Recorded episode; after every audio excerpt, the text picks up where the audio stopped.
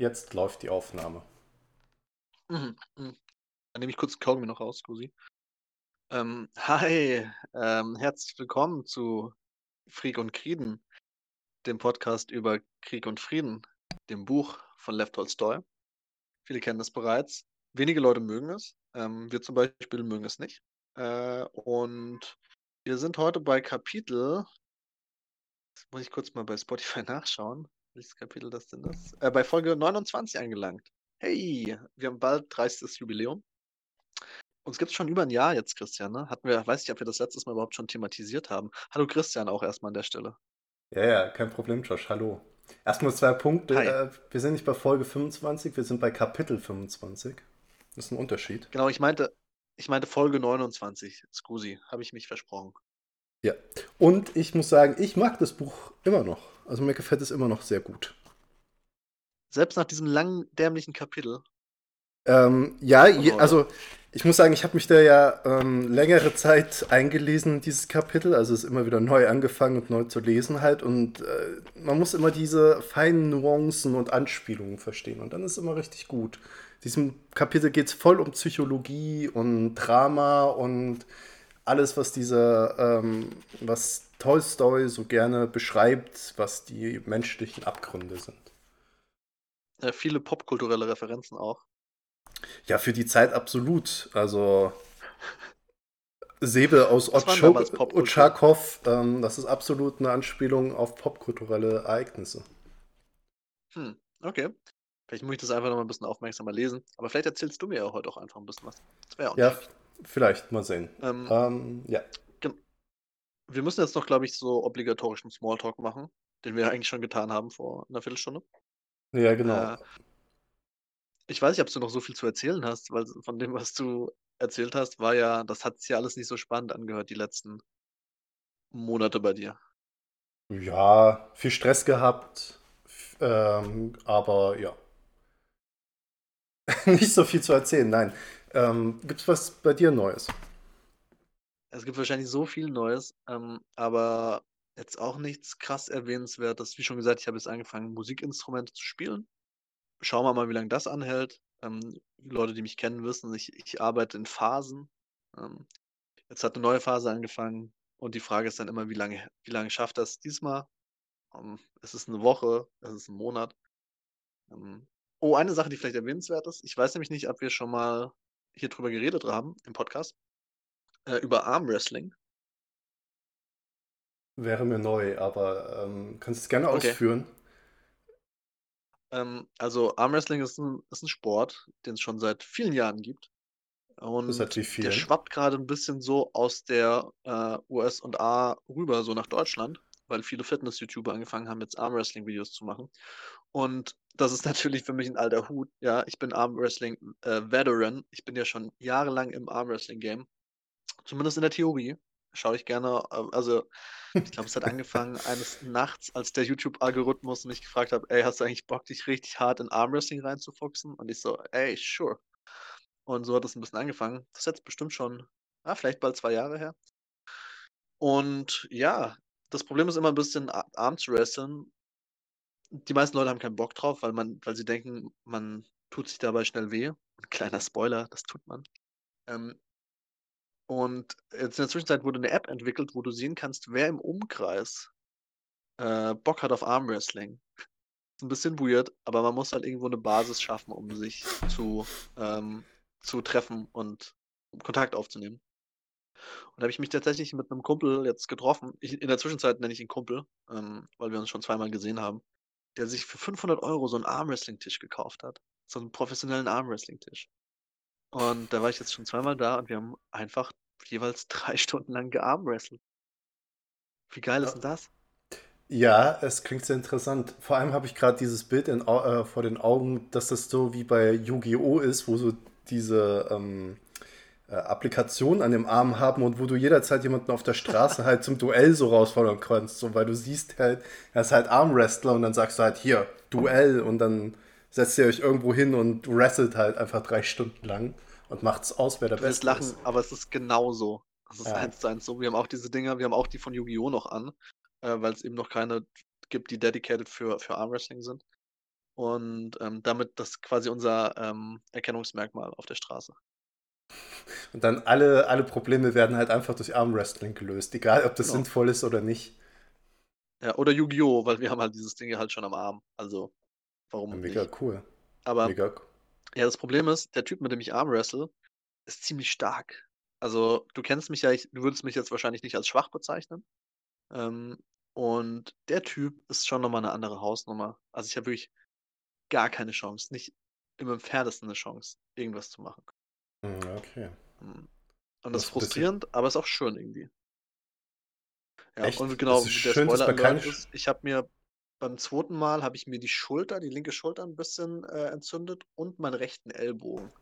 Ich glaube, das ist der Schleimbeutel. Ähm, sehr, sehr unangenehm.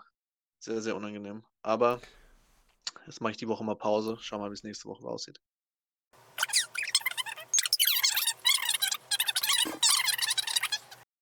Da werde ich wieder ein paar Sachen bei mir rausschneiden. Aber ja. Ja, das ist okay. Bei mir auch. Kannst eigentlich den kompletten scheiß Smalltalk raus, rausbatchen. Äh, genau. Ich habe ja jetzt auch nicht die, die Geschichte weitergeführt von dem ähm, mein Problem mit DHL und so. Oh, Aber shit, das, stimmt. Das habe ich letztes das, Mal habe ich das noch gehört, dass du den Krieg erklärt hast. Und da hast du auch Sachen gesagt, die vielleicht nicht unbedingt im Podcast hätten gesagt werden sollen. Aber ähm, bin ich sehr gespannt. Du kannst, kannst gerne davon erzählen. Also dafür haben wir immer Zeit. Nee, ich werde das auf den nächsten Podcast verschieben. Ach nee, nein. Ach, hör auf, mach nicht, mach nicht sowas. Dann erzähle ich meine DPD-Story. Die hat jetzt nämlich ein abruptes Ende gefunden. Bei mir ist es ja so, dass die mein Paket verschlammt haben, das ja auch für, auf 500 Euro versichert war. Auf jeden Fall haben die das Paket ja eine ganz andere Person geschickt. Und dann habe ich denen das ja mitgeteilt und haben gesagt, ey, holt's doch da bitte wieder ab und schickt's mir. Und nach zwei Wochen mit denen rumtelefonieren, jeden Tag mindestens einmal mit denen telefoniert, es immer wieder erzählt, die hat es überhaupt nicht gejuckt. Genau, dann habe ich halt gesagt, oh, ihr habt mein Paket verloren, weil offiziell war es ja noch in England und hat sich da nicht mehr weiter bewegt, weil die ja diesen Aufkleber da überklebt haben äh, mit ja. dem Tracking-Ding. Ähm, genau, also habe ich da monatelang mit denen äh, diskutiert und gesagt, ey, mein Paket ist da, bringt mir jetzt mein Geld zurück, ich habe das versichert daraufhin haben die immer geschrieben, ja, ja, wir haben das bei DPD, äh, wir haben das bei DPD gemeldet, äh, die Firma, über die ich dieses, äh, das Abholen und so gebucht habe. Ja, wir haben das bei DPD gemeldet, die melden sich dann, sobald sie was Neues haben. Und jede, jede Woche habe ich geschrieben, gibt es was Neues, die so, ey, sorry, tut uns leid, es gibt noch nichts Neues. Und das hat sich halt so über drei Monate hingezogen, obwohl es am Anfang zehn Werktage waren. Und hat sich immer alles nichts getan und irgendwann hieß es dann so, ja, okay, also DPD hat jetzt gerade bestätigt, dass in dem äh, Paket waren persönliche Gegenstände und die dürfen nicht verschickt werden, laut Policy. Und dann habe ich kurz mit dem Kopf geschüttelt, weil ich mir überlegt habe, okay, woher wissen die denn erstens, was persönliche Gegenstände sind und was nicht? Also wie mach, woran machen sie das fest, dass das ein persönlicher Gegenstand ist und nicht ein normaler Gegenstand? Also wie differenzieren die das? Ähm, und zweitens, woher wollen die das wissen? Die haben das, woher wissen die jetzt auf einmal, dass da was drin ist? Also habe ich denen das geschrieben. Ähm, woher wisst ihr denn, dass da irgend dies und das drin ist? Also, das ja. bedeutet ja quasi, dass ihr das Paket bei euch haben müsst, wenn ihr wisst, was da drin ist. Und dann haben sie gesagt, ey, tut mir leid, wir können uns jetzt nicht mehr mit befassen, der Case ist jetzt von DPD-Seite abgehakt. Krass. Okay. Also That's ich würde That's it. Ich, okay. Das war's jetzt halt. Also.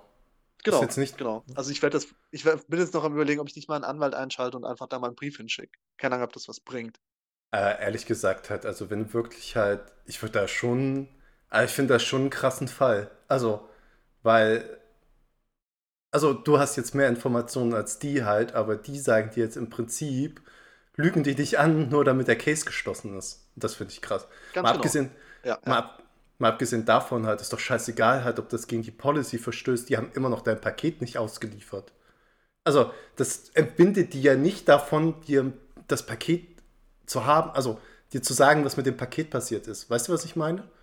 Ist ja nicht so, ja, dass genau. die halt also, sagen können halt, okay, ich weiß, dass hier als persönlicher Gegenstand drin ist und ein Picasso, deswegen ist dein Paket jetzt weg. Tut uns leid. Nee, tut uns nicht leid. Es hat gegen unsere Policy verstoßen. Ähm, deswegen beschäftigen wir uns auch nicht mehr damit. Ich meine, das kann ja auch nicht sein. Also. Ja, aber ich verstehe halt nicht, was ist ein persönlicher Gegenstand für die? Ja, ist halt auch eine Frage, was ein persönlich, wie ein persönlicher Gegenstand definiert ist, weil im Prinzip ist ja alles ein persönlicher Gegenstand, der dir gehört. Richtig. Also es sei denn, es ist. Kann ich nicht ganz nachvollziehen. Äh, wer ist das DPD? Äh, Die sagen halt, ich darf keine ja, genau. persönlichen Gegenstände da verschicken. ich, ich weiß nicht, ob die das sagen oder ich äh, weiß nicht, ob das nicht die Firma sagt, über die das verschickt wurde. Also die das in Auftrag gegeben haben.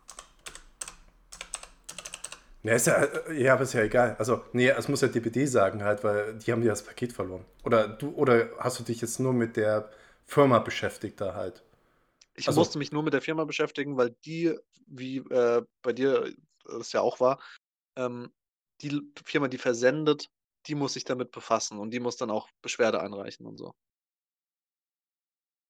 Also hast du gar nicht mit DPD gesprochen, du hast nur mit der Firma gesprochen. Richtig. Okay. Weil, also ich habe mit DPD auch gesprochen, die haben halt gesagt, sie können nichts machen von mir aus, äh, sondern ich muss das über diese Firma regeln. Weil die das in Auftrag gegeben hat. Ich war nicht äh, der Auftraggeber. Ja, okay. Uh, okay, also es klingt halt für mich halt schon. Ja, also ich würde mal reingucken in die Policy, was überhaupt drin mhm. steht halt, weil ich auf alle Fälle würde ich in allen Portalen eine schlechte ähm, Bewertung abgeben und diesen Fall irgendwo reinschreiben. Also ich weiß ähm, nicht, was besten Portale dafür sind, aber ähm, sowas finde ich halt geht gar nicht. Ja. Ja, muss ich, ich muss mich nochmal mit beschäftigen, aber irgendwie habe ich da auch gerade keinen Nerv für. Ja, das ist ja immer das Problem halt. Das ist ja genauso wie damals, als ich mal aus meiner Wohnung ausgezogen bin. Uh, mit der Kaution. Der, der, der Vermieter hat halt, ausgezogen ist halt auch so ein Wort, aber ähm, der Vermieter hat halt ähm, versucht halt so viel wie möglich halt von meiner Kaution mit irgendwelchen fadenscheinigen Dingen einzubehalten, wo klar war, ey, ähm, das bin ich mal nachgewiesen, dass das so viel gekostet hätte und so ein Scheiß, gell. Und das habe ich ja. aber irgendwann hat er mir immer mehr und mehr wieder zurückgegeben halt oder zugesprochen halt, wo ich Einspruch erhoben habe. Und irgendwann habe ich es aber gelassen, weil ich halt da gerade so stark beschäftigt war mit der Masterarbeit und sowas halt und keine Zeit habe. Und habe es dann halt einfach verstreichen lassen und dann ist er damit davon gekommen halt praktisch, obwohl ich halt genügend Recht gehabt hätte, das halt einzufordern und halt da weiter nachzugehen, halt Rechnungen zu verlangen und all so ein Kram. Ja, das halt immer, ist immer halt so das Ding halt, dieses ich habe keinen Nerv dafür halt, führt halt dazu, dass diese Verbrecher immer alle davon kommen. ja, schlussendlich ist es so. Da setzen ja. die ja drauf, ne?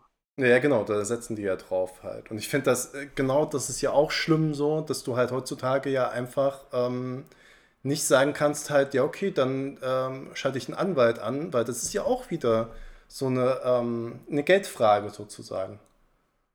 Ähm, ja. Weil nicht jeder kann halt sich einen Anwalt leisten und aber die großen Firmen, die lassen es da halt dann drauf ankommen und sagen halt, ja, pff, das ist mir doch egal, halt, ich habe hier meine Firmenanwälte, die werden das schon für mich regeln.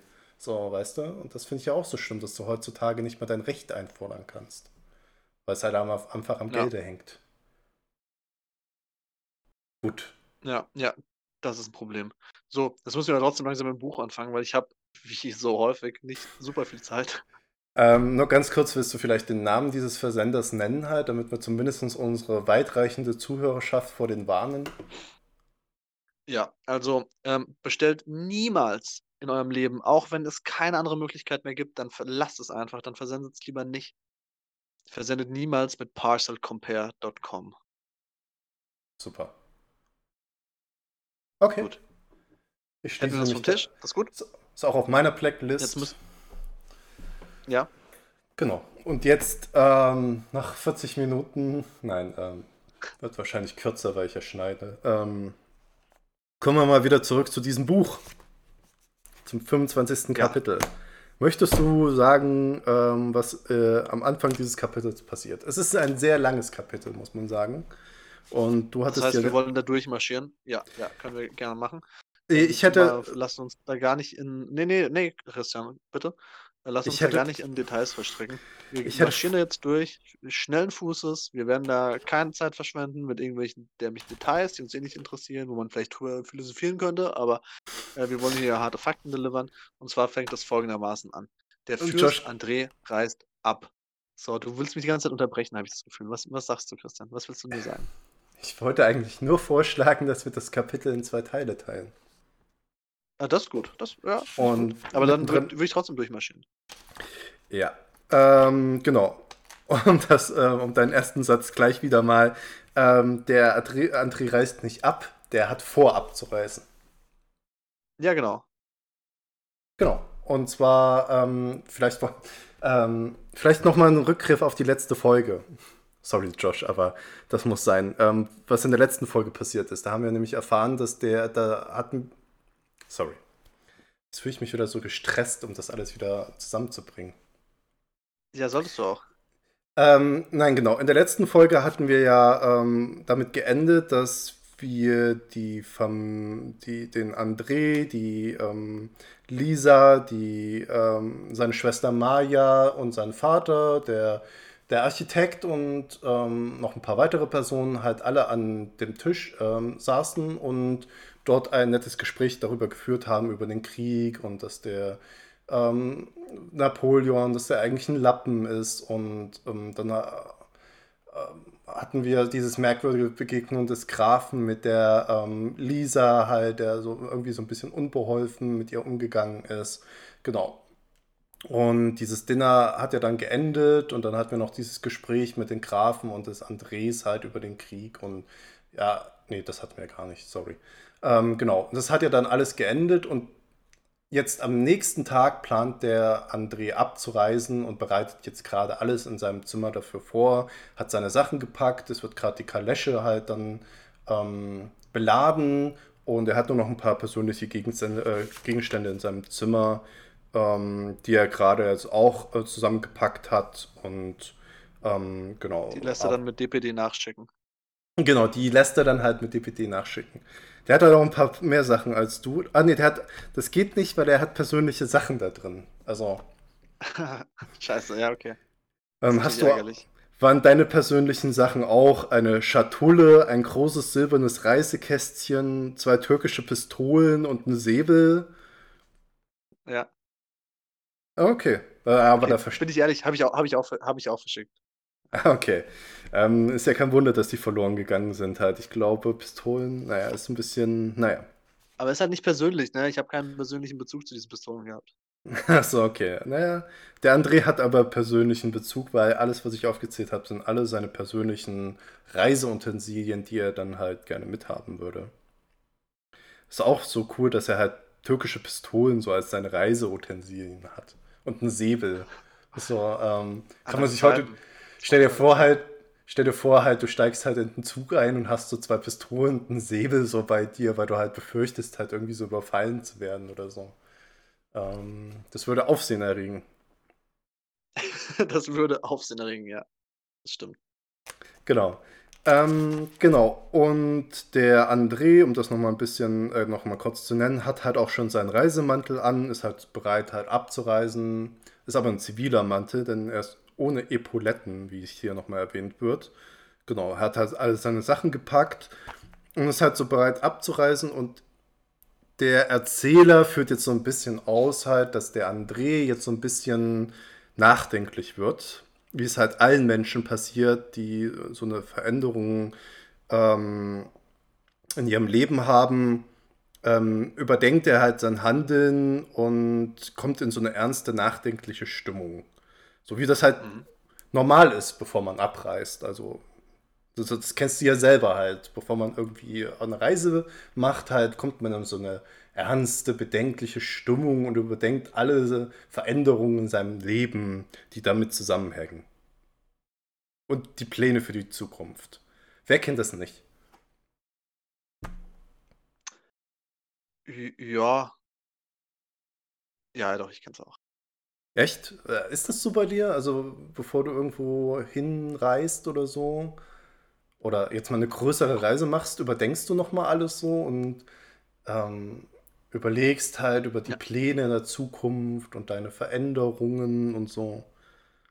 Ja, man contemplated schon irgendwann. Ja, doch. Also jetzt, ich sag mal, vor England zum Beispiel, das war eine Mhm. harte Zeit vorher. Ah, okay. Kann es ja nicht so Weil du weißt so, du bist jetzt in einem anderen Land. Natürlich weißt du, ähm, es ist absehbar, dass es vorbei ist, aber trotzdem ist es ein, ein großer Step. Man ist in einer komplett neuen Umgebung auch. Man kennt die Leute vielleicht nicht. Ähm, und gut, bei denen ist es nochmal ein bisschen anders, weil bei denen ist Krieg. Ne? Da ist immer die Gefahr, dass man auch mal stirbt. Das hatte ich jetzt in England nicht, obwohl England auch schon ein gefährliches Pflaster ist. Ähm, und ja, doch, ich kann mich eigentlich ganz gut damit identifizieren. Also würdest du meinen, dass der Toy Story da ähm, tief in der Psychologie drin ist und es auf den Punkt gebracht hat. Nö. Okay. Also würdest du sagen, das ist Schrott, was er da geschrieben hat und er hat überhaupt keine Ahnung, was in den Köpfen der Menschen vorgeht? Nee. Okay, was ist denn ich deine Meinung dazu? Weil naja. du gibst ja gerade widersprüchliche ähm, Signale. Nein, nee, das, das stimmt nicht. Ich gebe nur ähm, Antworten auf deine Fragen. Äh, ich glaube, dass es nicht jedem Menschen so geht. Ich kann mir vorstellen, dass es viele Leute gibt, die halt auch da komplett drauf scheißen und nicht drüber nachdenken. Ähm, er, vielleicht war äh, Tolstoi einer dieser Menschen, aber vielleicht war er es auch nicht. Das ist eine sehr fundierte Aussage. Vielleicht, vielleicht doch nicht. Ähm, ja, okay. Ähm, jedenfalls ist der Tolstoi der Meinung, dass das bei den Menschen halt immer so der Fall ist und lässt halt den André halt dann eben so nachdenklich im Zimmer auf und ab gehen und ab und zu schüttelt der mal den Kopf. Also, so als würde er halt irgendwie so, ach, hm, was äh, so ein bisschen die Gedanken wegschütteln, die er im Kopf hat. Mhm. Das ist halt schon so ein bisschen die Frage, okay, was, was ähm, drückt ihn denn dann gerade, wenn er halt dann darüber nachdenkt halt? Was, was treibt ihn denn da gerade so nachdenklich zu sein und ähm, was will er denn aus dem Kopf verbannen? Um, da gibt es halt zwei Möglichkeiten. Einmal die Furcht vor dem Krieg oder ähm, seine Frau, dass er sie verlassen muss halt und da lässt ja, er halt. Also, sind wir mal ehrlich, seine Frau juckt ihn gar nicht. Ja, genau. Ähm, das ist halt die Frage, ob ihn seine ja Frau überhaupt juckt. Da kommen wir ja auch später nochmal ähm, nähere Ausführungen dazu, wie sehr er doch seine Frau ähm, emotional verbunden ist. Ähm, der Erzähler ja. lässt, äh, lässt es aber in diesem Moment halt eben offen halt. Also er sagt halt, ja, könnte vielleicht das eine oder das andere sein. Ist genauso schwammig wie du jetzt halt. Ja, vielleicht das eine, vielleicht das andere. Weiß man's. Ähm, gibt keine Antwort darauf halt. Obwohl der Erzähler es halt eben aufgebracht hat, gibt er halt hier selbst keine Antwort drauf. Das ist halt, ja. Ja. Und das ist interessant, weil halt im, ja. Da siehst du, wie ich, wie ich Lev Tolstoy's ähm, äh, hier Fuck, nee, mir fällt das Wort nicht ein. Er redet weiter. Ich wollte was Cooles sagen, aber es klappt nicht. Ja, okay. Ähm, genau, aber Tolstoy lässt diese Frage hier offen. Also wir bekommen hier keine Antwort drauf. Aber man kann schon mal sagen, halt im Nachhinein kriegt man schon so ein bisschen die Antwort drauf, halt, was jetzt eigentlich, äh, was ihn jetzt halt ähm, bedrücken könnte, was in seinem Kopf umgehen könnte. Auch wenn es nie wirklich geklärt wird. Ja. Ähm, genau, was passiert jetzt? er hört halt so Schritte im Flur, hört, dass jemand kommt. Und ähm, wie jeder Mann will er halt seine Emotionen verbergen, wie jeder gute Mann, und tut so, als würde er jetzt packen. Und möchte nicht, dass halt der, ähm, der Neuankömmling halt sieht, wie er da so nachdenklich hin und her läuft, weil er dann wahrscheinlich vermuten würde, dass dann gleich Schlussfolgerungen gezogen werden würden, dass er halt irgendwie da irgendwelche Probleme hat oder so, halt vielleicht Weiß man nicht, aber er versucht halt, das nicht zu zeigen nach außen. Dass da nicht jeder irgendwie gleich zu Vermutungen kommen könnte über irgendwelche Dinge. Ja, das ist toxische Maskulinität und die gab es damals vielleicht noch, aber heute ist sie eigentlich fehl am Platz.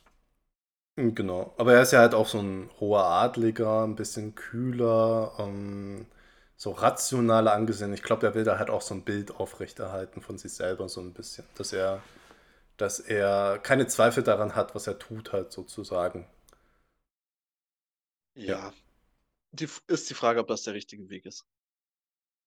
Ja, ich würde ja sagen, nicht halt. Also ich würde ja sagen, halt, es ist ja eher fehl am Platze. Halt. Es ist ja eher so ein Verhalten, wo ich ja sagen würde, halt, es ist eher problematisch sozusagen, wenn man ja alles halt nach außen hin irgendwie in einer bestimmten Art und Weise darstellen möchte und dann selber halt irgendwie seine Probleme in sich hineinfrisst halt und die nicht nach außen zeigen will, finde ich ja jetzt nicht kein gesundes ähm, Verhalten sozusagen für die mentale ähm, Gesundheit sozusagen.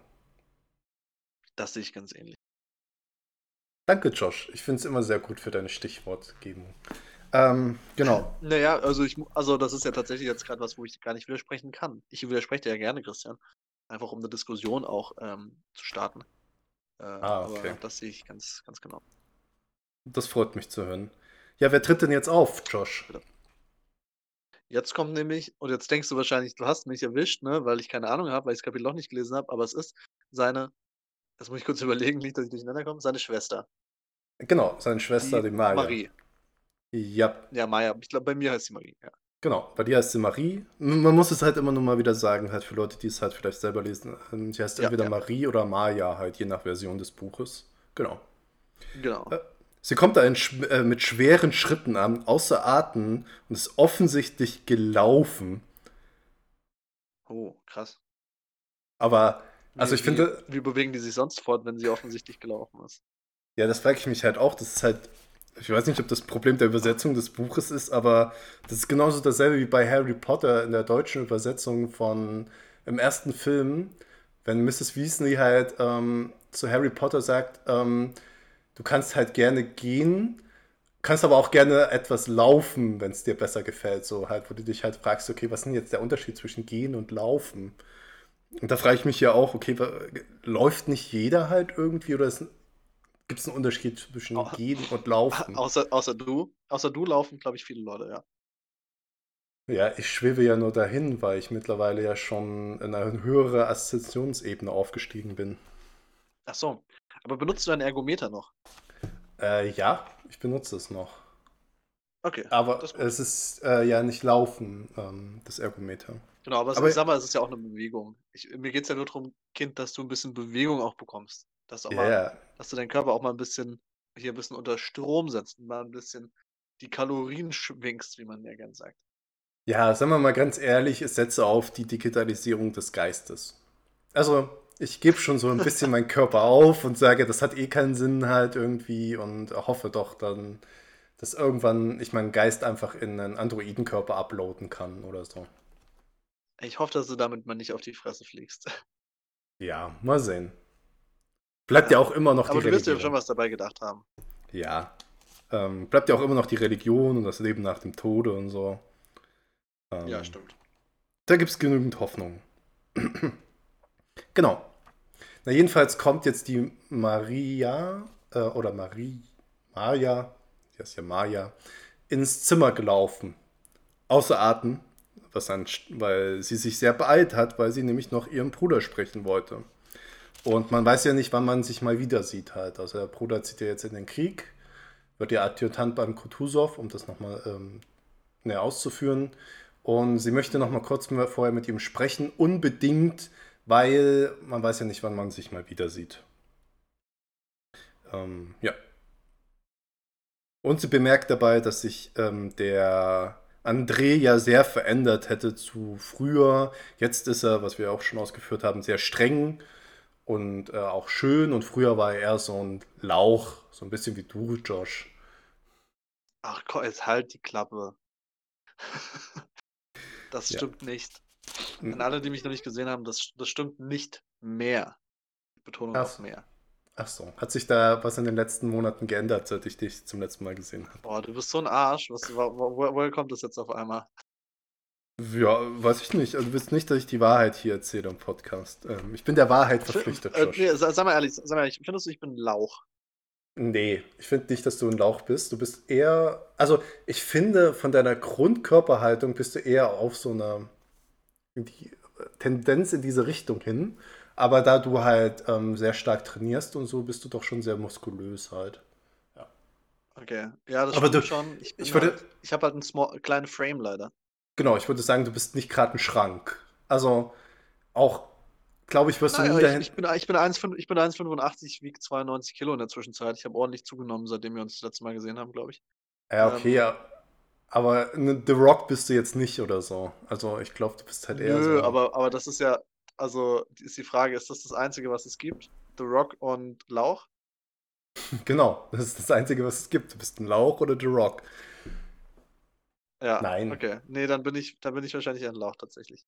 Nein, ich würde dich nicht als Lauch bezeichnen. Aber ich ähm, würde sagen, du, du, du ähm, ohne Anstrengung wärst du wahrscheinlich eher auf der lauchigen Seite, sag ich mal.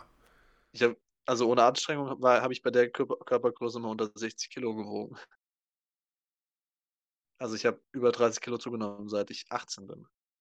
What? 160 Kilo? Das unter grad, 60 Kilo. Ach, unter. Äh, ja, ich wollte gerade sagen, 160 Kilo würde ich dir ja mal gar nicht zutrauen, irgendwie. Also. Nee, nee. Also, ich kam aus der anderen Richtung. Ah ja, okay. Ja, genau. Du hast eher das Problem, dass du aus der Richtung kommst. Ich komme eher aus der anderen Richtung. Also ich habe ja, immer das Problem, ja, genau. dass ich zu viel drauf habe. Wir, wir haben beide unsere Päckchen zu tragen. Ja. Ja. Gut. Wo waren wir? Ah ja. Ähm, dieses dämliche Buch. Dieses wunderbare Buch. Jetzt entspinnt sich ein Gespräch zwischen dem André und der Maya. Und da ist auch so ein bisschen Psychologie und Hintergrundinformationen drin. Halt, wir erfahren ein bisschen mehr, was den André drückt und was den seine Frau so ein bisschen drückt. Der André fragt nämlich jetzt nach seiner Frau, der Lisa. Und ähm, die Maya erzählt ihm, ja, die Lisa, die ist halt müde und ist halt eingeschlafen. Und da guckt der André aber auch so ein bisschen ironisch, lacht so ein bisschen ironisch und verächtlich. Und ähm, weil er halt schon irgendwie weiß halt, wie seine Frau so drauf ist halt. Und er findet das halt gar nicht gut, dass sie halt da jetzt so müde geworden ist halt und ähm, nach dem Essen und eingeschlafen ist, weil er genau weiß, warum das so ist halt. Also was mit ihr da gerade abgeht und das findet er nicht gut an seiner Frau, wie wir auch später im Kapitel nochmal erfahren. Ja. Äh, genau, ohne jetzt näher darauf einzugehen, was er sich jetzt gerade denkt, denkt nämlich die Maya, ähm, oder sagt die Maya, geht ein bisschen jetzt auf ihren Bruder ein und oder redet auf ihn ein und bittet ihn doch darum, diese kleinen Schwächen, die die Lisa hat, doch bitte zu verzeihen. Und da ist der André jetzt nicht wirklich so, naja, sag ich mal, ähm, wie, wie, sagt man, ähm, empfänglich dafür, ähm, auf diese Bitten von der mhm. Schwester. Aber die hat eigentlich relativ gute Argumente, warum sie sagt hat, dass der, ähm, dass die, dass die Maya, äh Quatsch, dass die Lisa es schwer hat, seine Frau. Die kommt nämlich, und das haben wir nämlich auch schon mal gesagt in der Folge vorher, wo wir darüber geredet haben, dass der André seine Frau ja aufs Land schickt sozusagen. Und da haben wir ja schon mal drüber geredet, wie schwer das eigentlich für die Frau sein muss halt und wie schwierig das ist für sie, weil sie nämlich aus einer vornehmen Welt kommt und da hat niemanden hat, den sie kennt. Und sie ist ja eigentlich gewohnt, ist auf diese Partys zu gehen und auf die Soireen und da mit den Leuten zu reden. Und wir haben ja auch schon erfahren, dass sie gerne ähm, Klatsch und Tratsch verbreitet und gerne darüber redet. Und es wird halt äh, ziemlich schwierig, wenn sie jetzt hier so einsam auf dem Land ohne, ohne Gesellschaft wohnen muss. Und da soll sich ja der André vielleicht mal reinversetzen und es seiner Frau nicht so schwer machen. Ähm, und sie ist ja auch schließlich schwanger, das sollte man ja auch nicht vergessen. Ähm, und der André lächelt halt einfach nur darüber und sagt halt, ähm, äh, oder denkt sich halt, ja, okay, ich weiß jetzt halt genau, warum du das mir jetzt gerade erzählst halt. Ähm, genau. Liegt vielleicht auch ein bisschen daran, dass er da so unempfänglich ist, äh, weil er vielleicht in den Krieg zieht und ihn das vielleicht auch mental belastet. Naja, aber wir haben ja mal schon mal drüber geredet, warum er ja eigentlich in den Krieg zieht. Ich glaube, da ist Ursache und Wirkung halt verdreht. Ich glaube, die Probleme mit seiner Frau führen dazu, dass er davor flüchtet und den Krieg als Ausrede nimmt, halt, dass er jetzt weg muss. Also ist meine Vermutung. Ja. Ich habe ein bisschen gehofft, dass das in dem Kapitel geklärt wird, aber noch, meiner Meinung nach noch nicht. Ja, aber ich also man kriegt schon sehr, sehr viele Hinweise darauf, dass es schon so ein bisschen ist. Also ich glaube, der ist schon so der Typ, okay. der sagt halt, ich, ähm, also das ist nicht so äh, aus Liebe zum Vaterland oder so. Das hatten wir auch in den Kapiteln ja vorher auch schon mal gehabt, halt, dass er halt irgendwie so ähm, sagt halt, ja, das ist halt was, was ich jetzt halt machen muss, weil es mir zu Hause jetzt, also da kam schon sehr raus, dass er das halt macht, weil er zu Hause, weil es ihm da nicht so gefällt mit der Frau. Also dass er da Probleme ja, hat. Und ja, ich glaube, glaube schon, dass der halt ähm, Probleme hat da in die Richtung halt, in irgendeiner Art und Weise. Sei es, weil er jetzt Vater wird, sei es, weil die Frau jetzt gerade nervt und halt nicht gerade seinen Vorstellungen entspricht. Ähm, und dass er da halt versucht, das zu kompensieren, indem er halt da flieht und halt kalt und kühl zu seiner Frau ist, sozusagen. Ja. Genau. Bist noch da, Josh? Ja, ich bin noch, ich bin noch da, sorry, sorry. Äh, ich Genau. ich habe gerade nicht ganz verstanden, ob du noch was sagen willst oder nicht. Okay. Nee, äh, wenn ich eine längere Pause lasse, dann ähm, möchte ich gerne, dass du da einspringst. was sagst. Okay, alles klar. ähm, Was ich schweife immer ein bisschen ab, wenn du, wenn du, wenn du so lange Zeit am Stück redest. Und dann denke ich mir so, ah shit, Moment, wo, was hast du jetzt gerade gesagt? Und dann hoffe ich immer, dass du, dass du vielleicht noch weiter redest und ich wieder einen Anschluss finde. Okay. Ähm, ja, aber genau, äh, stimmt wahrscheinlich alles, was du gerade gesagt hast. Ähm, was mir noch ganz wichtig ist, äh, sie schläft auf dem Divan. Ja. Die Lisa. Genau. Die Fürstin. Und der Divan ähm, ist nämlich bezeichnet seit etwa 638 die Heeresversammlung muslimischer Armeen im übertragenen Sinne auch das Heeresregister. Später wird der Begriff aber auch für ein Büro, eine Behörde oder Ratsversammlung verwendet. Und da schläft sie wohl drauf gerade. Was nochmal für eine. Was war das zweite? Ähm, später wird der Begriff auch einfach für ein Büro, eine Behörde oder Ratsversammlung verwendet. Okay. Äh, Gibt es noch irgendwas halt? Also, weil, weil, also, ich, da war jetzt noch nicht die richtige Definition dabei. Ähm, nee. Also, sie schläft auf einem Büro. Nein, das war natürlich nur ein Gag. Ich habe hier nur die Wikipedia-Definition vorgelesen. Eigentlich ist es veraltet ein niedrig, li äh, niedriges Liegesofa. Äh, genau, und es ist ähm, eher etwas, was aus dem äh, orientalischen Raum kommt. Würde ich jetzt genau, behaupten. Genau, ist es deiner Meinung nach, das ist ja ganz interessant, ist es deiner Meinung nach das, die oder der Divan? Der Divan, hätte ich jetzt gesagt. Ganz richtig. Finde ich ein bisschen kontraintuitiv. Ich hätte gesagt, das ist das Divan. Das, Echt? das Sitz, Sitzobjekt, ja. Ja, aber du sagst das ja auch, der ist. Ja, okay, das Sofa. Okay, ja. Ähm, da kannst du ja mal beim Duden zum Duden schreiben und fragen, was jetzt Sache ist. Nee, den schreibe ich nicht mehr. Wir hatten da ein paar, wir hatten da auch, also sag mal so, ähm, Parcel Compare, DPD und der Duden sind auf meiner Blacklist. Ja. Dann, äh, das ist sehr gut, dass der Duden bei dir auf der Blacklist ist. okay.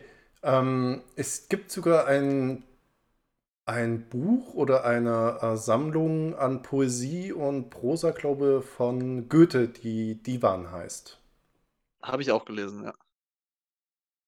ja, ja also ich habe hab nicht, ich habe nicht das, die, diese, diese Sammlung gelesen, sondern ich habe gelesen, dass es existiert. Ach so, ich hätte dich jetzt gefragt, wie du es gefunden hättest, wenn du es gelesen hättest. Christian, bitte, bitte. Genau, weil, ähm, weil es nämlich auch eine Gedichtsammlung sein kann. Und ich habe früher mal gedacht, halt, die waren halt, okay, da äh, ist ein komisches Buch von Goethe, weil ich es nie gelesen habe. Ähm, und dachte immer, da geht es halt um so ein Liegesofa irgendwie. Und dachte mir, okay, worum geht's denn da bitte? Weil ich das nie wusste, dass sich das eigentlich um, die, äh, um so eine Gedichtsammlung dreht. Nehme ich jetzt mal an. Also, Aber es ist schon, schon interessant, dass du überhaupt weißt, dass es ein Liegesofa ist. Ja, das war, also ja, das, äh, das äh, ja. Ähm, Kenne ich doch, habe ich doch hier rumstehen. Hast du ein Liegesofa? Nee, nee, nee, nee. Ich hätte gern eins, aber nee. Ich finde ja, Liegesofa naja, ist immer so ein. Ist ja, ist ja ein Wunsch, den du dir erfüllen kannst. Ja, ich habe ja so wenig Platz hier. Ähm, ich weiß ja nicht mal, wo ich die ganzen Na, Sachen du hast schon nicht so wenig Platz. Ich weiß nicht, wie viel Platz du hast, aber ich glaube nicht, dass du so wenig Platz hast. Also ein Liegesofa passt hier nicht mal rein. Echt? Krass. Nee. Na gut. Also ich habe jetzt alles vollgestellt mit Möbeln. Ähm, also oder ja. ich stelle es mitten in den Raum rein, so, also in den einzigen Freiraum, den ich noch drin habe und muss immer drum herum gehen. Aber ansonsten ist hier gar kein Platz mehr frei. Krass. Ich kann mir gar nicht vorstellen, wie es bei dir aussieht. Aber das ist ein anderes Thema. Ähm, ja, was passiert danach? Nach, dem, nach der Divan-Geschichte? Ähm, ja, die Divan-Geschichte ist ja parallel gerade. Die schläft ja auf dem Divan noch. Genau. Ähm, ja. Genau. Naja, jedenfalls die Maya redet halt auf ihren Bruder ein, er soll doch ein bisschen besser mit seiner Frau umgehen und er soll doch verstehen, dass sie es auch nicht leicht hat. Sie ist halt nur mal schwanger und die Umstände und ja und dieses und jenes. Und der andere lächelt halt einfach nur drüber und weiß halt ganz genau, wo das herkommt. Warum die Maya gerade diese ganzen Argumente anbringt halt und warum sie gerade jetzt da auf ihren Bruder einredet. Ja. Ähm, wir wissen es halt nämlich, äh, also wir erfahren es halt später in dem Kapitel, dass nämlich die Maya hat ihr ganzes, ach Quatsch, die Lisa hat ja der Maya ihr ganzes Leid ge, ge, geschildert sozusagen und die Maya weiß jetzt ganz, ganz genau, was halt aus, von der Seite der, der Lisa halt, was der, da, da das Problem ist, halt zumindest ähm, aus der Ja, und jetzt, jetzt vers sie versucht so ein bisschen rauszukitzeln aus ihm, ne? Ohne, ohne es genau zu zeigen, dass sie das alles weiß.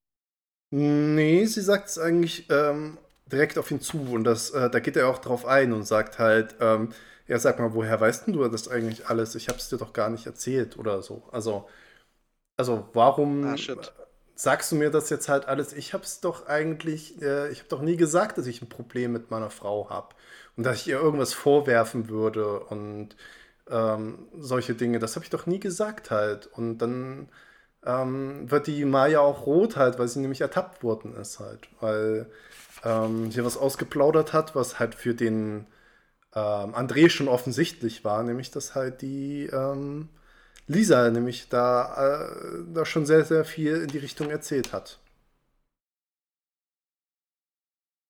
Ja, ich muss gerade die Stelle finden. Ich hatte das irgendwie anders in Erinnerung, als ich es vor einer Stunde gelesen habe.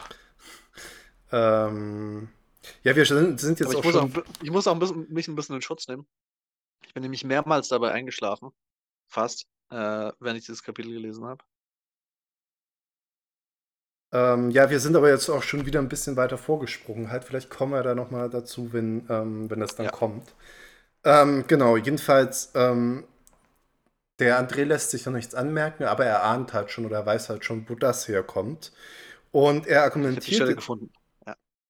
Und er argumentiert jetzt halt, ähm, ja, die, die, Maya, der, also seiner Schwester, ähm, da die hat sie, also die lebt ja auch auf dem Land alleine und sie findet es ja auch nicht schrecklich. Ähm, worauf die Maya erwidert, naja, sie ist ja halt auch ein ganz anderer Fall. Ähm, sie äh, kennt gar kein anderes Leben, also sie kennt ja gar nicht das Leben, so wie das die Lisa hat. Und sie wünscht sich das auch gar nicht, weil sie es auch gar nicht anders kennt. Und sie ist auch gerne alleine. Und ja. da, äh, da, also da habe ich das Gefühl, die geht halt so in dieser, in diesem Aspekt ihres Charakters so ein bisschen in meine Richtung so. Ich kann alleine sein. Ja, so äh, alleine. Ja, genau, das, also ich hätte da kein Problem mit. Also ich brauche, also da, da ist sie mir sympathisch in der Einstellung, obwohl halt das ein bisschen dumm ist, halt so von ihr zu sagen, halt, naja, ich kenne es ja nicht anders, deswegen wünsche ich es mir nicht anders. Also, oder nicht dumm, das ist, ähm, man soll ja nicht sagen, dass irgendwas dumm ist, ähm, eher in die Richtung halt, das ist ein vorgeschobenes Argument. Gerade weil man ja weiß, wie schlecht es ja der Maya so ein bisschen geht unter der Knute vom Vater und sie ja eigentlich jetzt niemanden kennt und so, ist ja, würde man ja schon so ein bisschen meinen, naja, vielleicht wird es ja doch trotzdem besser gehen, wenn es die Umstände ein bisschen anders wären. Das ist ja vielleicht ja auch ihr bewusst, aber ähm, sie sagt jetzt hier, nö, ich kenne das nicht anders und das ist gut so.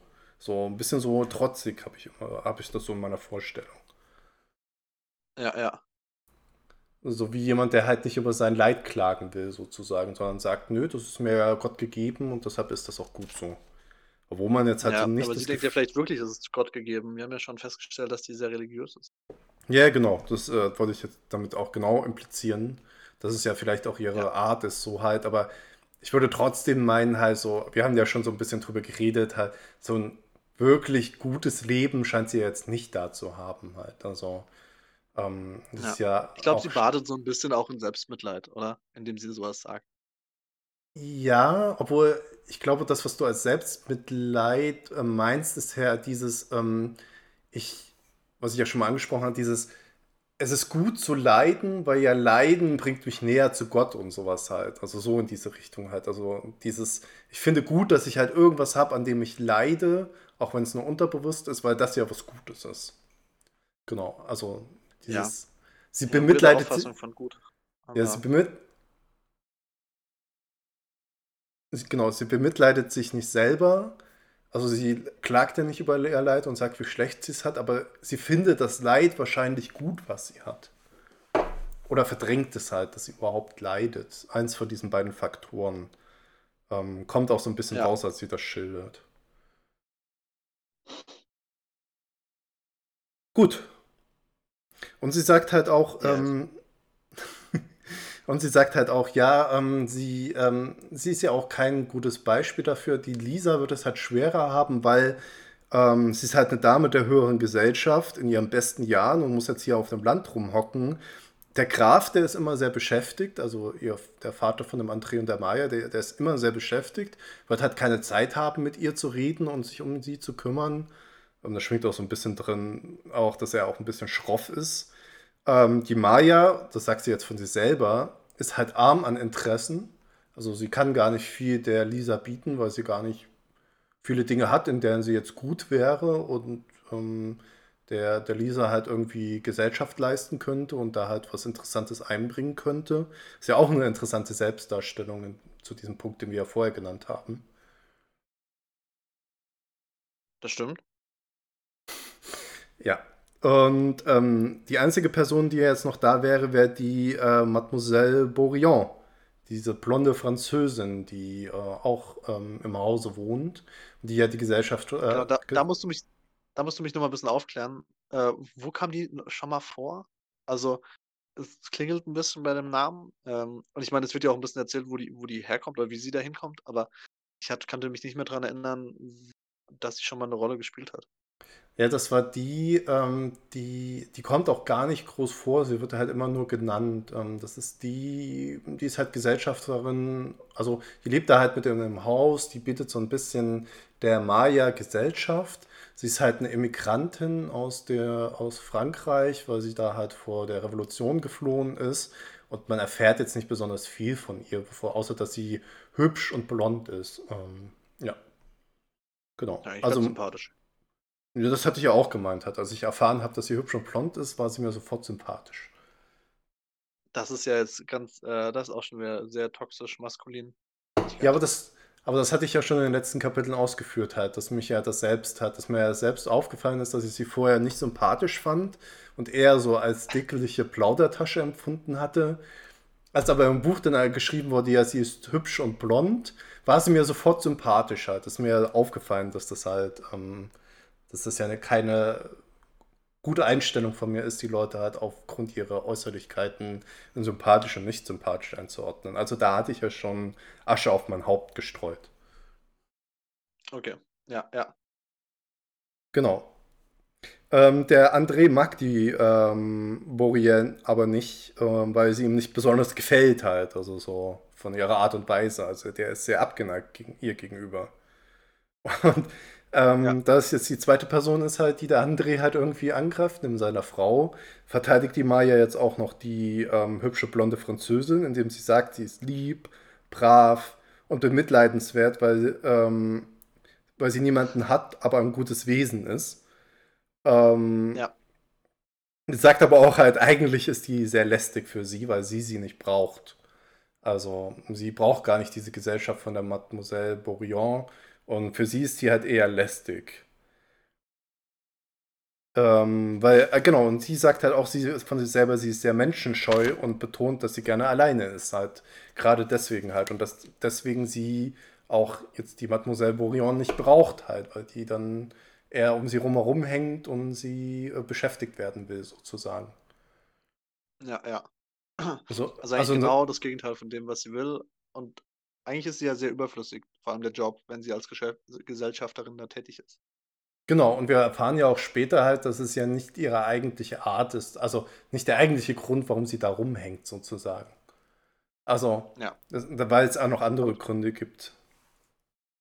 Aber das fand ich interessant, dass der, dass der, äh, ach fuck, wie hieß, denn, denn der Name der Vater vom André? Wie hieß denn der?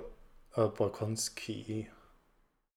Genau, dass der sie ja anscheinend adoptiert hat. Die Gesellschafterin. die hat er nicht adoptiert. Also ich, oder, also ich, das wäre zu weit gefasst, was er Okay, halt. okay, okay, okay, das stimmt, das stimmt, nicht adoptiert, aber er hat sie als Waisenkind aufgenommen bei sich zu Hause. Genau, er hat sie Ja, genau ja. von der Straße Okay. Ja, okay, vielleicht, vielleicht, ist, vielleicht das Adoptieren das der falsche Begriff dazu. Das stimmt. Genau. Ähm, genau, und das ist eine Wohltat, die er ihr erwiesen hat, ähm, dass, äh, weshalb er das auch irgendwie selber gut findet, sozusagen. Ähm, ja. Weshalb er sie mag, weil er hier eine Wohltat erwiesen hat. Ähm, er ist halt einer der, Mensch, der Menschen, der halt wahrscheinlich gerne andere Menschen, dem, also der gerne hätte, dass andere ihm einen Gefallen schulden oder so, halt irgendwie in so einer Art Abhängigkeit sind, sozusagen. Hatte ich so das Gefühl, dass das die Motivation von ihm ist. Das gefällt mhm. mir besonders gut. Ja, ja. Ähm, der Graf mag sie nämlich halt sehr, sehr gerne. Ähm, ungefähr auf der gleichen Stufe von dem Architekten, das sagt er ja auch selber, äh, oder wird halt von der Maya ausgeführt. Also, dass er, das ja. sind die einzigen beiden Menschen, mit denen er irgendwie gut auskommt oder die er mag, weil er beiden halt einen Gefallen getun, äh, getan hat. Und ähm, deshalb ist er auch immer freundlich zu denen, ähm, weil er wahrscheinlich auch genau weiß halt, okay, das sind halt, die können gar nicht anders, als mich zu mögen, sozusagen. Also, hm. schwierige Art und Weise, finde ich halt. Und ein interessanter Punkt. Ich weiß nicht, was du dazu sagst, halt, ob da der Tolstoi was andeutet oder nicht. Ähm, die Maya sagt auch, dass die Borion liest den Grafen abends immer vor. Und das mache sie sehr gut. Stimmt, das, ist, das war auch bei mir ganz komisch formuliert, heute kurz. Da, da habe ich, generell bei dem Kapitel habe ich mir ein bisschen gedacht, ich hatte jetzt der Übersetzer langsam keinen Bock mehr, das gut zu übersetzen. Und hat einfach ein bisschen drauf geschissen. Äh, warte, hm. wo sagt, wo sagt sie das? Genau hier. Ähm, er liebt ihre Art, äh, ihr, ihr liebt ihre Art vorzulesen. Sie liest ihm abends laut vor. Genau. Äh, okay. Aber das ist nicht mal mit einem Punkt getrennt, der Satz. Also es ist wirklich mit einem Komma. Er liebt ihre Art vorzulesen, Komma, sie liest ihm abends laut vor. ja, ähm, wir haben ja schon mal drüber geredet, dass deine Variante halt auch jetzt nicht die beste Übersetzung ist halt. Ähm. Das stimmt, ja. ja. Man merkt es ab und zu mal. Es kommt ab und zu mal wieder durch. Ist halt auch sehr laut. Aber ich finde das halt so eine meine, merkwürdige. Meine Nase, ist bisschen, meine Nase ist ein bisschen zu. Ey, ich würde mal ganz kurz Nase putzen. Dann mach mal auf Lautsprecher, du kannst gern weiterreden. Ja. Ähm, genau, man merkt, also ich finde find das merkwürdigen Einschub, als würde man damit irgendwas anderes implizieren noch.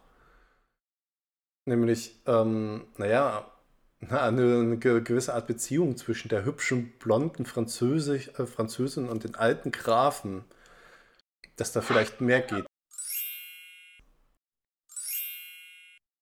Und wir, ähm, wir ja, wer weiß, vielleicht gibt es da ja auch was. Ja, also es wird zumindest, also meiner Meinung nach kam das sofort als Assoziation, okay, die liest den abends, also die ist abends bei dem im Zimmer und liest dem laut vor, also schon sehr merkwürdig irgendwie. Aber ist interessant, weil das habe ich mir, habe ich nicht eine Sekunde dran gedacht, dass das passieren könnte oder dass das sein könnte. Ah, okay. Ähm, es ist nur meine verdorbene Fantasie, die da halt in die Richtung halt wieder mal. Right. Die... Ich, bin, ich okay. bin noch pure of heart, weißt du? Ich bin noch unschuldig. Ja, genau. Ähm, das ist halt wie, ähm, wie irgendwelche Filme, die so ähm, zwei verschiedene Ebenen haben, so Disney-Filme oder sowas halt. Für die Kinder, die sehen noch nicht die ganzen Anspielungen, die dann da drin sind. Und erst als Erwachsener. Das muss man, muss man mal ehrlich sagen. Jeder Cartoon ist eigentlich genauso aufgebaut. Das ist, ist das so? für beide Altersgruppen noch interessant ist zu schauen. Zum Beispiel SpongeBob. Ein ganz krasses Adventure Time. Kannst du als Kind schauen, das ist super witzig, weil es halt dämlich ist. Und dann irgendwann merkst du so, alter Fuck, Adventure Time hat schon auch eine krasse, krasse Plotline, krasse, krasse Moral, vor allem in ihrer äh, äh, in, du weißt schon, in den Folgen, ach fuck, ich weiß nicht, wie ich den Satz beenden sollte. Ja, ja kannst äh, du nochmal bitte näher ans Mikrofon Adventure Time kann ich nur empfehlen, nochmal an der Stelle. Habe ich wahrscheinlich schon ein paar Mal getan, aber Adventure Time ist der absolute Hammer und es lohnt sich. Ja, ähm, habe ich bisher noch nicht geschaut, obwohl es mir so viele Leute empfohlen haben, weil ich einfach diesen ganzen Quatsch nicht ertragen kann. Wer, wer hat es noch empfohlen? Wer, wer empfiehlt, dir, empfiehlt dir das? Ähm, die Maria hat mir das mal empfohlen gehabt. Ah, okay. Krass. Ähm, ja, da habe ich. Ja, dann kannst du noch mal bitte näher ans Mikrofon rangehen. Du bist gerade ein bisschen dumpfer geworden. Ähm, ja, ich muss, ich, ich, bin noch im Prozess des Naseputzens. Ähm, Ach so, okay. Ja, ähm, ja, genau.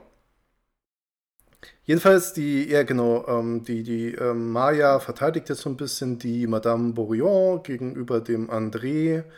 Ähm, und dann irgendwie, äh, ich weiß nicht, der André kommt dann halt auf einmal so, als ob das so eine Überleitung wäre, halt, ähm, äh, dass die Madame Bourillon halt dem äh, Vater abends immer laut vorliest, halt, dann kommt der André gleich auf die Frage hin, ob nicht die Marie, Maya es manchmal ein bisschen schwer hat mit dem Charakter von dem Vater.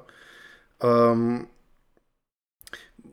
weil der ja immer schon so ein bisschen schroff ist, das kennt der André ja selber auch. Aber jetzt wird es wahrscheinlich immer schlimmer werden, dass er immer schroffer werden wird mit, Alter, äh, mit dem Alter und dass das für die Marie, Maya nicht einfacher werden wird. Ähm, da, ja. Das kann man ja nachvollziehen, denke ich mal. Halt. Also wir hatten ja auch schon gesagt, halt, also an sich hat sie es ja jetzt schon schwer, aber wenn es noch schlimmer werden würde, äh, holla die Waldfee. Also. Ähm, ja, auf jeden Fall ein klassischer Fall von Holla die Waldfee. Aber man könnte jetzt halt auch, äh, ich hatte ein bisschen überlegt, halt, ob der André halt ein bisschen darauf anspielt, dass es ja jetzt diese Pläne gibt, mit, äh, dass sie verheiratet werden soll mit dem Sohn von dem Vasili, dem Anatol. Oder Anatol. Stimmt. Und ja. da, da, dann würde sie ja das. Das habe ich auch schon wieder verdrängt, dass das passiert. Aber es wird ja passieren wahrscheinlich. Weiß man nicht. Ich äh, kann ja nicht. Also ich habe das Buch ja auch nicht ich, ich sag mal, es wäre ja schon, es wäre ja schon wünschenswert. Ja, also man würde halt vermuten halt, dass es ja ein Plotline ist halt die ähm, brave Christin, die gerne alleine ist und gar nicht menschenscheu ist, mit dem, also die introvertierte und dann der extrovertierte Anatol, der halt der Schrecken der Gesellschaft ist, halt weit rumkommt und halt in der Gesellschaft verbunden ist, ist ja genauso, ist ja so ein ähnliches Paar wie die Lisa und der André. Stimmt, ja.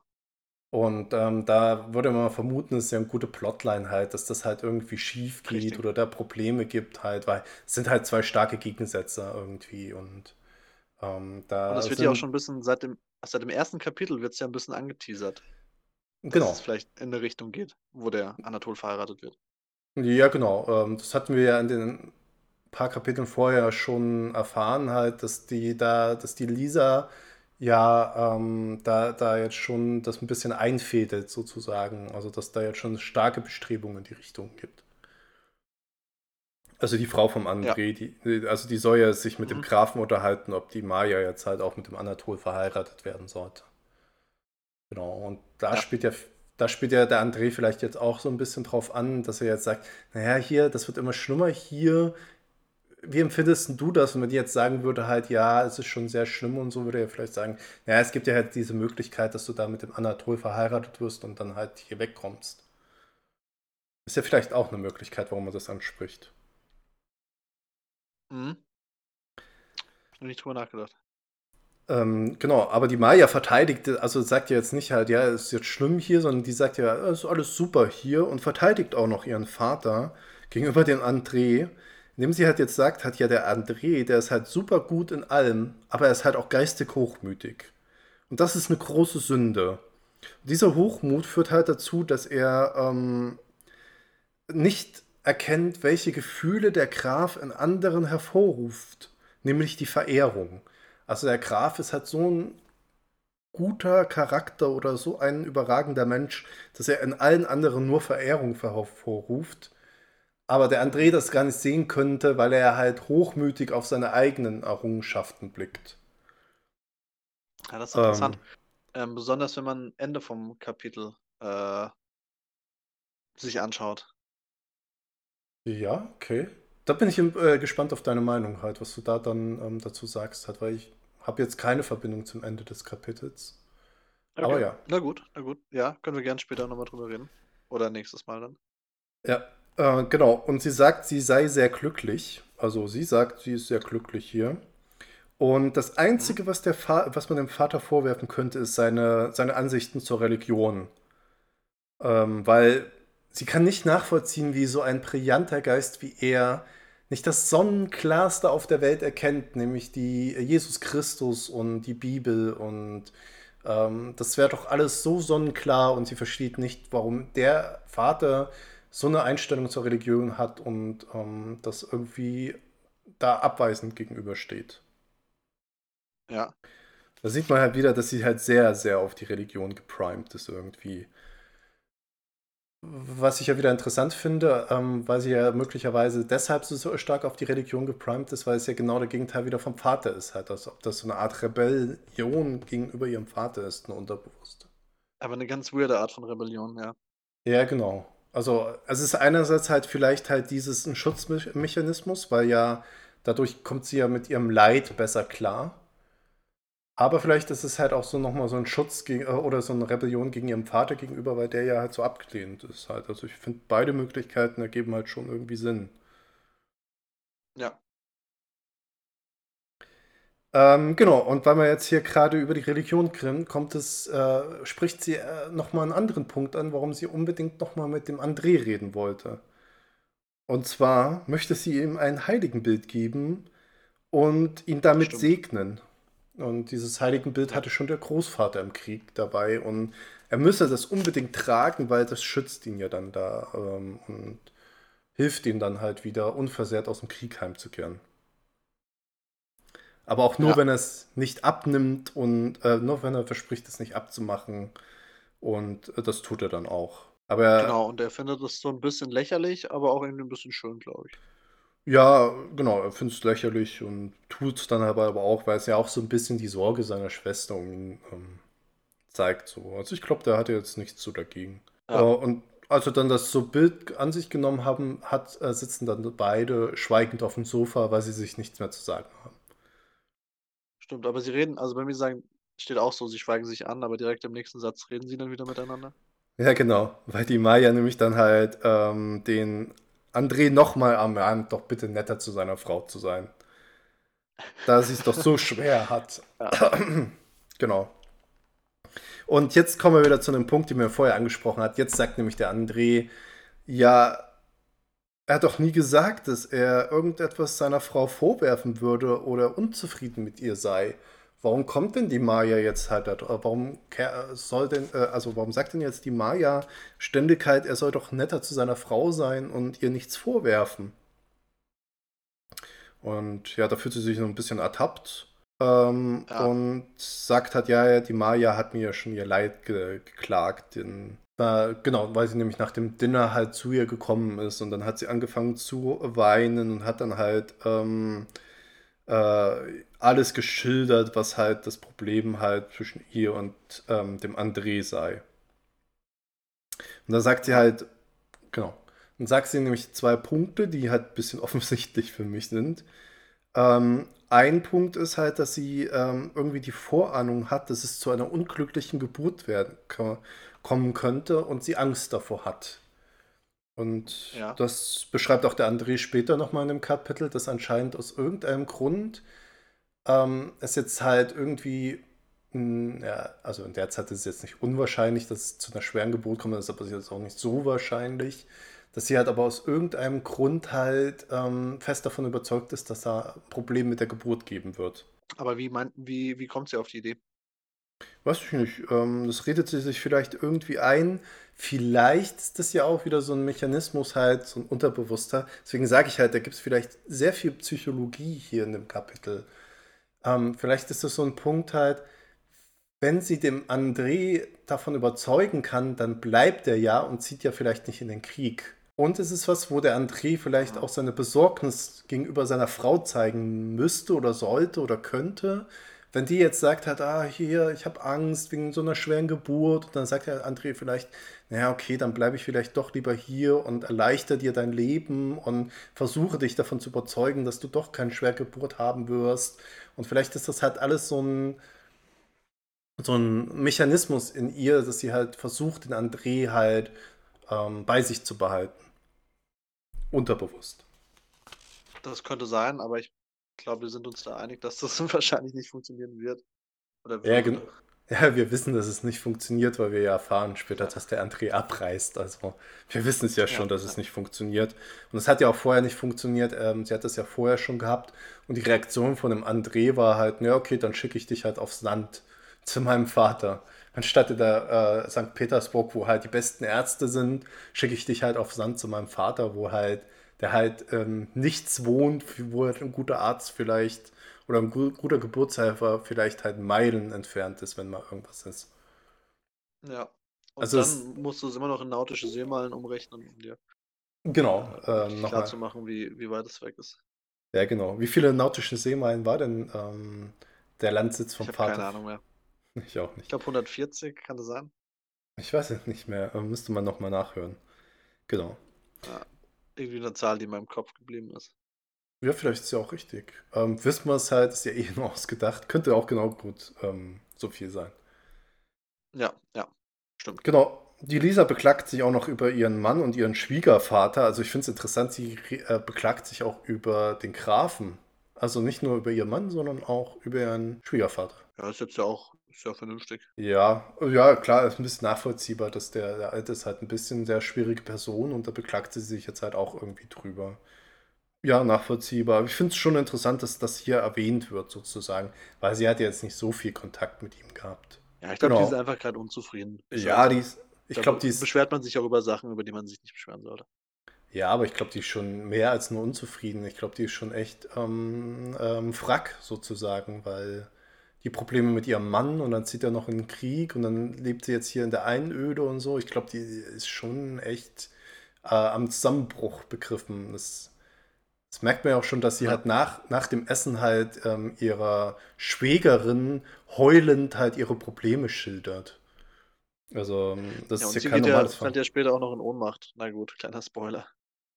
ja, aber was soll's. Dann noch, ähm, genau, dann meint der André halt noch, ähm, er habe seiner Frau nichts vorzuwerfen. Ähm, was ich irgendwie eine interessante Formulierung empfinde, weil hat er anderen Frauen irgendwas vorzuwerfen? Weil sein Vater hat ja, ist ja eher ähm, nicht so gut auf Frauen zu sprechen. Hat er dasselbe Bild so von Frauen? Ich meine mich auch erinnern zu können, dass wir das schon mal thematisiert hatten in einem der sehr, sehr frühen Kapiteln, als er mit dem Peter geredet hat, mit dem Piotr. Da hatten wir ja auch, glaube ja. ich, schon mal so irgendwie, dass er irgendwie was gegen Frauen hat, dass die, also dass sie keinen guten Charakter haben und dass die halt irgendwie, also dass er da auch schon sehr abgeneigt gegenüber denen war, dass die alle so emotional sind und so geschwätzig und so ein Kram halt. Also ich glaube, er hat allgemein was gegen Frauen, sagt aber hier, äh, seiner Frau habe, kann er nichts vorwerfen, sich aber auch nichts. Aber er ist halt nicht glücklich und er, seine Frau ist es halt auch nicht und er weiß nicht warum. Also zumindest seiner Schwester gegenüber sagt er halt, er weiß nicht, wo das Problem liegt, er weiß nicht, warum ähm, das nicht funktioniert in ihrer Ehe. Ja, ähm, ich kann mich ja tatsächlich auch nicht mal an die Szene erinnern, äh, dass wir das vorher mal besprochen hatten. Ja, okay, aber ich meine jetzt hier im Allgemeinen sagt er halt einfach, er ist nicht glücklich, seine ähm, Frau ist nicht glücklich und er weiß halt nicht warum. Er hat halt ja. niemandem was vorzuwerfen. Ich glaube, da steckt auf jeden Fall deutlich mehr dahinter. Äh, also ich glaube, er weiß ziemlich genau, äh, äh, wieso sie unglücklich sind. Oder wieso er unglücklich ist zumindest. Ähm, ich glaube, ja. sie ist unglücklich, weil er unglücklich ist. Und er halt jetzt dementsprechend abzieht. Was ja auch äh, verständlich ist, dass man da dann äh, sauer oder traurig ist oder whatever. Aber ja, ey, ich glaube, das, das war ja wahrscheinlich, man weiß ja nicht viel über die Hintergründe, wie sie zusammengekommen sind. Es ist ja, die wurden ja wahrscheinlich verheiratet. Ich glaube, das ist einfach äh, das Risiko, das man auf sich nehmen muss, dass die Leute sich eben dann doch nicht mögen. Ja, ich weiß gar nicht, ob sie verheiratet wurden. Wenn ich mich recht erinnere, ist jetzt auch schon eine ganze Weile her, seit wir das, das wir besprochen haben, waren sie ja mal das Traumpaar der Gesellschaft und so. Und ich glaube, die waren schon, ähm, das war schon einverständlich halt. Das war jetzt nicht so, dass das arrangiert war, sondern dass das halt natürlich war, dass die beiden zueinander passen würden und sich dann aber im Nachhinein aus irgendwelchen Gründen herausgestellt hat, dass das nicht passt. Also er war ja auch am Anfang sehr liebevoll zu ihr, wenn ich mich recht erinnere, hat sich aber dann später irgendwie verändert. Ähm, genau, hat okay. sich dann aber irgendwann verändert, wurde immer kühler und das beklagt sie ja so ein bisschen halt, dass er sich verändert hat und sie nicht weiß, warum. Und er sagt jetzt halt auch, er weiß halt auch nicht, warum er sich verändert hat, warum das nicht mehr passt. Man kann jetzt nur spekulieren, dass es halt so ihre Art ist, halt ähm, diese Gesellschaft und diese Oberflächlichkeit. Das hat er ja auch mal, glaube ich, dem Piotr gegenüber beklagt. Und da wurde auch, glaube ich, irgendwie gesagt, er ist der Einzige, mit dem er darüber reden konnte. Ähm, genau. Fällt mir jetzt alles gerade wieder Frage, spontan ein. Wie, wie alt sind die beiden? Die sind sehr jung, würde ich behaupten. Ja, und ich denke, da ist es ganz normal, dass man sich eben nochmal verändert und dann ist es vielleicht auch okay, dass man äh, in seiner aktuellen Situation, die sich ja dann vielleicht nicht verändert hat, obwohl man sie selbst verändert hat, ähm, nicht mehr zufrieden ist. Ja, gut möglich. Aber, also ich bin ja jetzt kein Psychologe oder Psychotherapeut oder so halt, aber ich finde halt, der André hat schon irgendwas halt, mit dem man mal, wo man mal damit, wo man mal drüber reden sollte, sozusagen.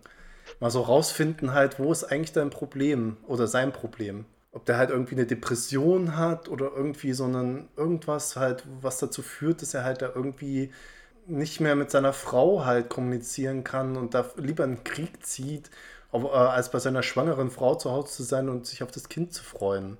Also ich weiß nicht halt, ähm, ja, äh, ob der nicht irgendwelche ähm, mentalen ähm, Probleme hat in dem Sinne halt oder ähm, mentale Probleme klingt jetzt so hart, aber jetzt so in die Richtung gehend. Das finde ich ja, halt ja, sehr interessant. Das finde ich halt sehr interessant, wie Therapie, der... Therapie ist kein Grund zur, also man sollte sich nicht dafür schämen. Das ist ganz normal, dass man mit Leuten über seine Probleme reden muss. Und ich glaube, das Problem zu der Zeit war, ähm, dass dieses Verständnis in der Gesellschaft noch nicht da war. Ja, vor allem, weil die Psychotherapie auch erst irgendwie so 80 Jahre später erfunden wird. Das noch dazu. Aber ich glaube auch generell, also äh, dieses mit Leuten über seine Gefühle sprechen und dann auch noch als Mann, macht man halt einfach nicht. Ja, ich glaube auch in seinem Stand halt. Also ich glaube, er hat das Problem, dass er mit niemandem da richtig drüber reden kann. Ähm, ja. Außer mit dem Piotr, also mit dem Peter. Ähm, und der halt aber auch zu unerfahren ist und gar nicht weiß, was er da halt sagen soll halt. Also der kann ja auch nicht damit umgehen. Der ist, der hat da, der ist nicht der richtige Ansprechpartner dafür. Also er bräuchte jemanden, der da halt mehr Erfahrung mit hat und irgendwie ähm, weiß halt, also irgendwie auf den Grund des Problems kommen könnte. Ja. ja. Aber ja, stattdessen zieht der André lieber in den Krieg und ja, wir werden sehen, ob ihm das was Gutes bringt. Ich kann es noch nicht einschätzen, wie es läuft. Genau. Jetzt ähm, ist diese Episode mit dem André und der Maya vorbei. Er küsst seine Schwester ja. auf den Kopf. Und genau, damit wäre dieser Teil des Kapitels vorbei und ich würde auch sagen, es ist ein guter Punkt, hier mal ähm, einen Cut zu machen. Und ich hätte auch das, gesagt, dass man das trennt, das Gespräch, das jetzt noch folgt. Von denen. Ja, genau. Genau. Weil ja. es auch ganz andere Personen nochmal betrifft und genau, das wahrscheinlich besser ist dann in einem anderen Kapitel. Ich finde auch, das Kapitel hätte man gut hier teilen können. Ich verstehe nicht, warum das nicht gemacht worden ist. Mm, ja, ja, stimmt schon.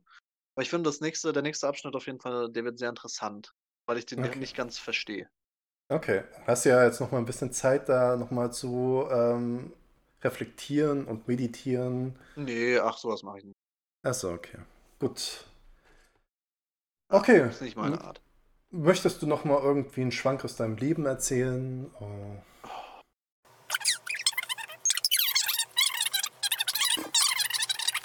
sechseinhalb Stunden später. Und hiermit verabschiede ich mich heute von äh, euch, ihr Zuhörer. Hast du noch einen Schwank aus deinem Leben äh, jetzt hier für, fürs Ende? Äh, lass mich nee. überlegen, habe ich noch einen Schwank aus meinem Leben? Nee. Glaubt nicht.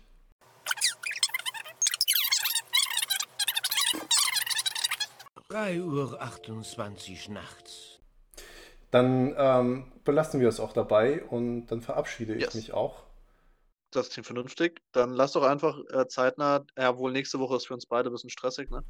Ähm, ja. Aber vielleicht nächstes Wochenende, muss ich mal schauen. Sonntags vielleicht.